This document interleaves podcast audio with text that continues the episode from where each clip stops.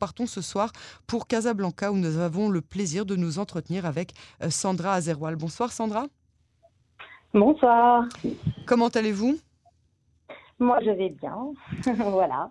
Alors, on voit qu'au Maroc, on parle de 2820 cas euh, de maladies confirmées, de, de 138 décès. Euh, on voulait d'abord vous demander comment se passe de manière globale, comment est-ce qu'est perçue euh, la gestion de la crise par le gouvernement marocain et plus particulièrement par le roi du Maroc. Ok. Alors voilà, comment le Maroc a-t-il géré cette crise? En gros, euh, le Maroc, il a montré qu'il avait des capacités pour faire face euh, au Covid-19 depuis l'apparition des premiers symptômes de ce virus. Donc, euh, comme il est inconnu pour tout le monde, et le pays s'est mis en ordre de bataille afin de contrôler sa propagation. Et il a mis en exercice des différentes expériences, comme partout dans le monde, en fermant les établissements scolaires, la fermeture des frontières, l'interdiction de tout rassemblement de plus de 50 personnes, et, à part euh, l'ouverture euh, de commerce de produits alimentaires, euh, et aussi il a lancé une campagne de sensibilisation sur les mesures d'hygiène à respecter pour tous, et aussi on s'est mis à la production de masques sanitaires. Et pour dire le premier cas qui a eu confirmé au Maroc par le, nouveau virus a été enregistré, je pense, en début mars. Ah il s'agissait d'un Marocain qui provenait des foyers italiens. Ah Donc, euh, qui venait. Il euh, revenait d'Italie Voilà, c'est ça. Voilà. Et alors. Et euh, donc, le Maroc a déclaré l'état d'urgence sanitaire le vendredi 20 mars à 18h afin de contenir la propagation du Covid-19. D'accord. Et alors, comment est-ce que vous percevez que la population réagit? Est-ce que la population coopère? Est-ce que tout le monde comprend les, raisons du confinement, si confinement il y a? Vous êtes confiné? Oui, moi je suis confinée. On a ajouté un autre mois euh, qu'on a pris juste hier. On est confiné jusqu'au 20 mai. Oui. C'est la nouvelle décision du gouvernement. Euh, je pense que c'est censé. Euh, ce que ressent la population, bien sûr qu'au début de cette crise sanitaire, la population était craintive car on ne sait pas contre qui ou contre quoi on fait face. C'est l'inconnu. Mais une chose est sûre, c'est qu'on la population a été avant-gardiste, peureuse peut-être, mais elle a pris les choses au sérieux. Et au fait, euh, elle s'est confinée avant même que l'ordre nous soit décrété. D'accord. Et, et, alors, euh, on, entend que la, population, euh, de manière générale, donc, est très très bien traitée par le roi du Maroc et particulièrement la, communauté juive de Casablanca, hein, de laquelle vous faites partie. Oui, les, euh, bah alors les juifs, et on va parler des personnes euh, confirmées, des cas confirmés, les juifs et l'ensemble des citoyens marocains, je dis bien, et l'ensemble des citoyens marocains qui sont confirmés positifs sont traités tous dans les meilleures conditions possibles. Le corps médical, soit les infirmières et les médecins traitants sont aux petits soins. C'est la priorité de Sa Majesté, c'est la santé de tous les Marocains. Il n'y a pas, il n'y a aucune différence. On est, on est traités tous pareil.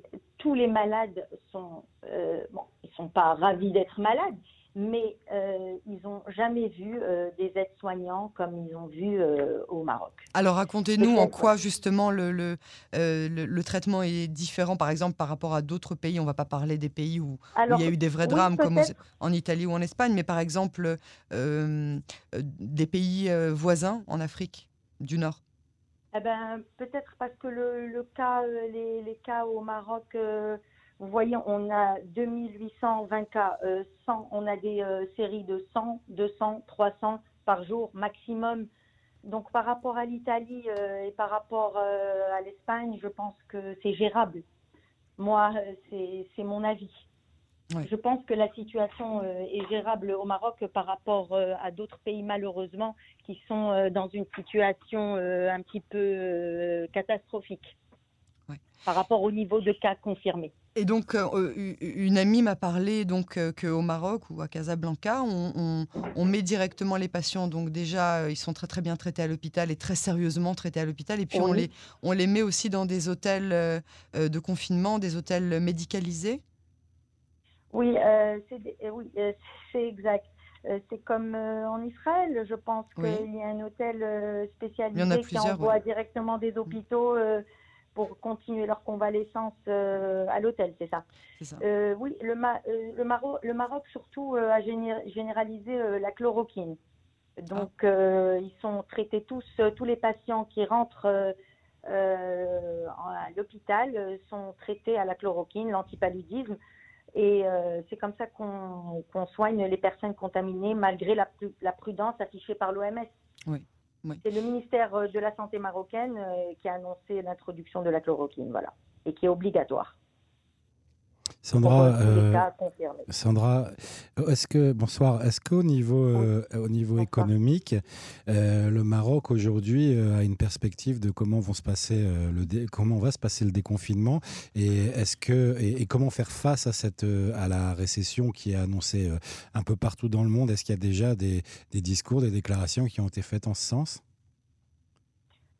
Certainement, la récession, c'est on ne va pas échapper. Euh, mais bon, euh, pour l'instant, euh, ils sont en train de gérer toute cette crise sanitaire. on n'a pas encore parlé point de vue économique, qu'est-ce qui va se passer. C'est sûr qu'il y aura des répercussions, pas qu'ici, dans le monde. Mais voilà, on s'attend à tout malheureusement. Donc, de manière générale, vous avez le sentiment que euh, la, population euh, est satisfaite hein, de, la gestion du, roi et, du gouvernement marocain? Ben oui, parce que le roi, euh, il, a donné des instructions au gouvernement pour procéder à la création d'un fonds spécial dédié à la gestion de la pandémie. ces fonds, c'est quand même une somme très conséquente qui est dédié au niveau du dispositif médical, mais en termes d'infrastructures euh, et aussi à l'économie nationale, au secteur vulnérable. Donc, euh, y a nous avons quand même, euh, le Maroc dispose aussi de trois centres de, dépistage. Donc aujourd'hui, tout celui qui veut, alors tout celui qui veut faire un kit de test, ben il est bienvenu. Évidemment, c'est surtout ceux qui sont symptômes plutôt qu'asymptomatiques. Déjà, il y a 2 milliards de dirhams qui ont été euh, alloués pour l'acquisition de 100 000 kits de tests, de dépistage. C'est déjà, c'est déjà bien. Donc, on est un, on est un petit peu à l'abri. On souffle. Et alors, une euh, dernière question avant de, avant de vous remercier. Euh, est-ce que les, la, il y a eu quelque chose de particulier qui s'est passé au niveau de la population juive de Casablanca Parce qu'on en entend beaucoup parler, notamment dans les réseaux francophones en Israël. Il semble qu'il y ait eu à l'époque de Purim vraiment un, cas de contamination particulier. Hein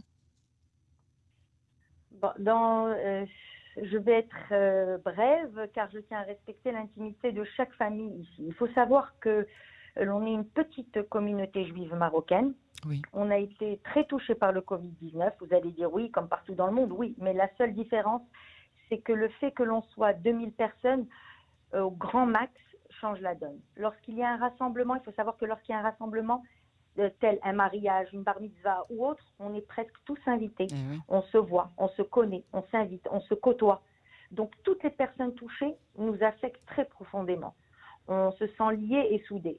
On a vécu ces dernières semaines des moments très difficiles, mettant en épreuve notre patience, nos sentiments, nos craintes, nos peurs. Euh, on a vécu ça comme un terrible fléau, euh, digne d'un film d'horreur. Euh, et on a, et on, a fait face à une maladie qui est sournoise.